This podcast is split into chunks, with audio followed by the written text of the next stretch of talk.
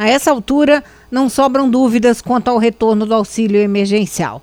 Depois das últimas declarações de integrantes do alto escalão do governo federal, como Ricardo Barros, Paulo Guedes e, por último, agora o próprio presidente Jair Bolsonaro, todos admitindo a possibilidade de prorrogação do benefício, o que antes era apenas uma expectativa, agora está à beira de acontecer.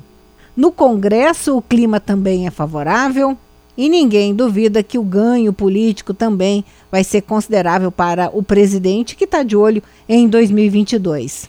E como é que vai ser esse auxílio? Parcelas de 600 reais estão fora de cogitação. Também se sabe, até agora, que serão menos pessoas beneficiadas, algo em torno de 30 milhões.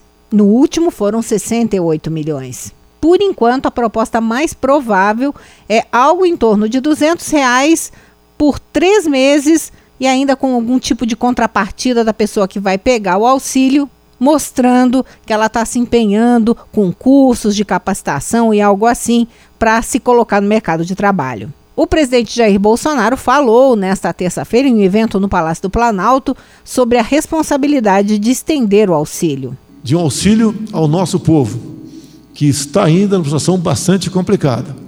Sabemos que estamos, Paulo Guedes, no limite do nosso endividamento. E devemos nos preocupar com isso. Temos um cuidado muito grande com o mercado, com os investidores e com os contratos, que devem ser respeitados. O presidente também reforçou que não vai interferir na política de preços da Petrobras. Jamais praticaremos qualquer intervenção nesta tal. O ideal, como tenho conversado com o prezado Roberto Campos, Neto, é o dólar baixar. Mas baixa como? Com o parlamento, em grande parte, colaborando na votação de projetos que possam realmente mostrar que nós temos responsabilidade. O discurso de Bolsonaro nesta terça foi bastante claro. Disse que a pandemia está aí, apesar de muitos não acreditarem, palavras do presidente. E eu trago aqui uma, última informação.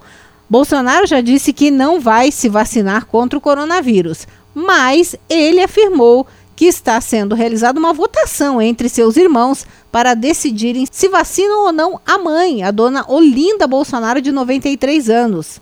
E sabe qual foi o voto de Bolsonaro entre os irmãos?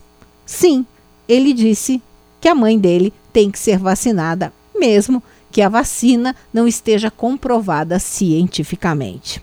Palavras do presidente.